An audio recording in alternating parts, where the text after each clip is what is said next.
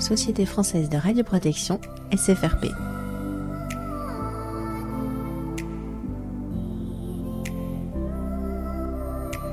Partager le savoir-faire. 13e rencontre des journées PCR à Lyon 2022.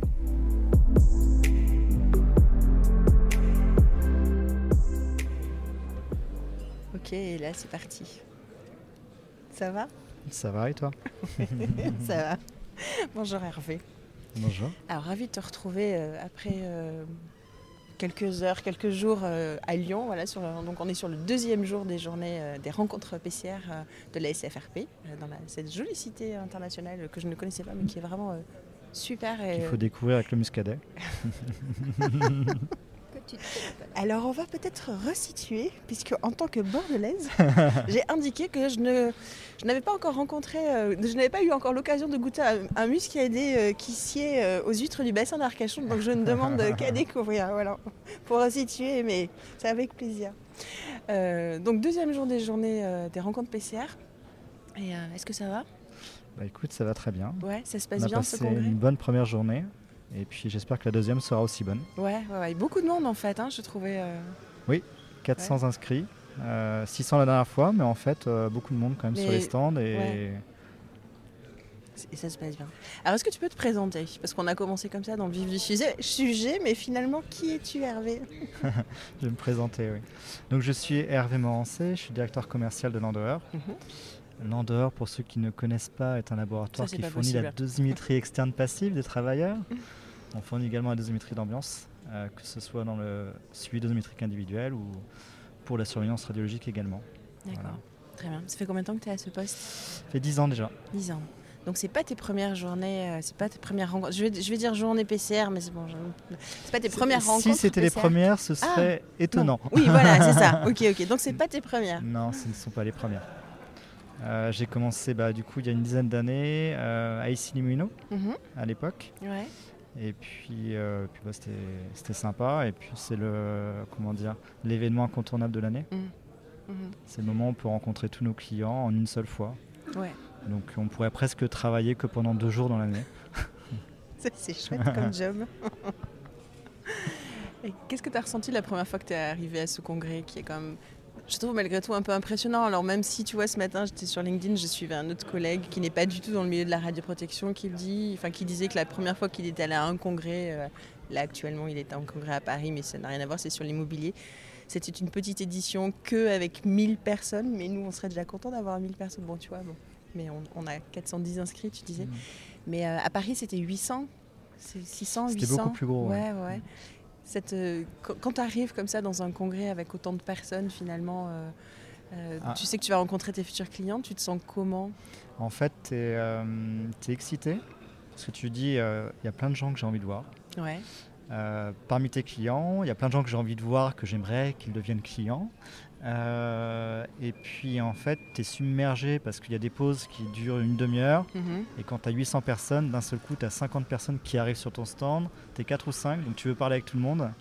Euh, c'est un peu ça le- la particularité où finalement on a des moments intenses et il y a des moments où on attend sur les stands. donc il vaut mieux aller euh, participer un petit peu aux présentations parce que sinon on s'ennuie un peu. Ouais, ou sinon on enregistre des podcasts. Où on enregistre des podcasts, voilà, où on discute, on prend un café. euh, bon, c'est sympa aussi de se connaître entre, euh, entre fournisseurs. Ouais, finalement, ça, ça reste un petit monde, tu les connais tous en fait. Vous vous Oui, connaissez tous. on se voit euh, beaucoup, on part pas tous en vacances ensemble, et encore, il y en a certains qui le font. Euh, mais non, on se croise tout le temps, ouais. on se croise tout le temps, euh, donc on a plutôt une ambiance conviviale. mhm. Pour avoir fait d'autres secteurs d'activité, on est plutôt chanceux. Et entre tes premières journées et tes premières rencontres PCR et euh, cette année, il y a quelque chose qui a changé? Tu, ou, ou- ou tu retrouves la même ambiance euh, Non, c'est un peu la même ambiance. C'est euh, de plus en plus détendu. Je trouve qu'il y a quand même oui, une détente qui est de plus en plus importante. Je trouve qu'au niveau des présentations, c'est de plus en plus intéressant. Mhm. Là, d'autant plus qu'il n'y a pas eu de salon pendant longtemps. Ouais. Parce que quand tu fais 3, 4, 5 salons qui se suivent dans la même année, on parle toujours de la même chose. Donc bon, tu tournes un petit peu en rond. Là, pour le coup, il n'y a pas eu de journée depuis 3 ans, si je ne me trompe pas. Euh, Trois Avec ou même Covid, quatre ans en, pré- quatre ans en même. présentiel. Ouais. Voilà, donc du coup là effectivement c'est super intéressant. On a vraiment euh, des présentations, on a envie d'aller aux présentations, on a envie de voir les gens, on a envie que ça dure plus longtemps que deux jours. C'est vrai. Je sais que tu as vu des présentations. Bon, il y a encore la journée d'aujourd'hui. Est-ce qu'il y a euh, une thématique euh, en particulier qui t'a intéressé, qui t'a interpellé? Interpeller, euh, la- comment dire, la, la précision par rapport à l'arrêté du 26 juin 2019, la différence entre surveillance radiologique et surveillance dosimétrique individuelle. Nous, en tant que laboratoire accrédité, forcément, c'est un point important qu'on applique déjà depuis le 1er juillet 2020, donc ça fait Mhm. depuis un peu plus de deux ans, donc c'est pas nouveau pour nous. Ça a été reprécisé par la DGT dernièrement, donc euh, on, a, on a des questions par rapport à ça. Voilà, donc on essaie d'y répondre euh, du mieux qu'on peut. Tu peux nous redonner la- la dé- bien la définition entre euh, les deux? Parce que c'est vrai que j'ai l'impression qu'en tout cas dans le quotidien des PCR, Mm. et on a bien entendu la DGT qui a insisté hier en disant que c'était important de faire cette distinction entre les deux, mais je ne suis pas sûre que ce soit entré complètement dans le vocabulaire quotidien euh, du CRP. Non, pas tout à fait, puis c'est pas toujours non, forcément très clair non plus. Mhm. Donc non, non, il y a la surveillance dosimétri- de- dosimétrique individuelle, c'est pour les travailleurs classés. Donc avec un SIR, euh, on doit envoyer nous en tant que laboratoire accrédité les résultats à CISERI. Et lorsque le travailleur n'est pas classé, on met en place une surveillance radiologique qui peut être individuelle, donc finalement c'est toujours un dosimètre, sauf qu'on n'envoie pas les résultats à CISERI. Et euh, les résultats peuvent être envoyés également à la médecine du travail, à l'employeur, à la PCR, à l'OCR, ce qui n'est pas le cas en SDI, où c'est forcément la médecine du travail. Voilà.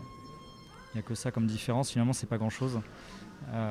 On envoie ou pas à CISERI, c'est un peu la grande idée. D'accord, ok.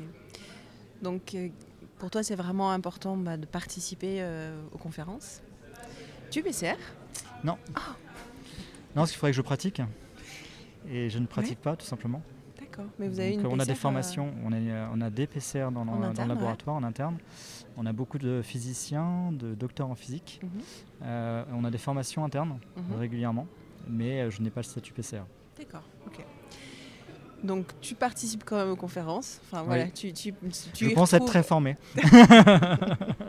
très formel. Parfait. Euh, donc tu ne peux que conseiller aux PCR de venir euh, à ces journées, euh, ces rencontres Oui. PCR. Oui, oui, bien sûr. Je pense que c'est important. Euh, alors, il y a d'autres façons également de, de se tenir informé. Il y a les réseaux Mhm. PCR en région. Euh, il y a d'autres salons. L- les SFRP, c'est important parce que c'est le moment vraiment où on voit tout le monde. Et Mhm. tout le monde, dans les différents domaines d'activité, ça va être dans le médical, dans l'industrie, dans le nucléaire. Parce qu'il y a d'autres moments comme euh, Club RP EDF où c'est plutôt nucléaire. Euh, là, on a vraiment la possibilité de discuter avec tout le monde, euh, d'échanger sur les pratiques au quotidien, d'échanger par rapport aux nouveautés, par rapport à la réglementation, par rapport à tous les sujets. Donc si vous voulez vous tenir au courant, et c'est important, Ouais. euh, c'est important de venir. ouais. En fait, c'est marrant ce que tu disais tout à l'heure. Tu avais l'impression quand même que c'était un peu plus détendu peut-être qu'il y a 10 ans.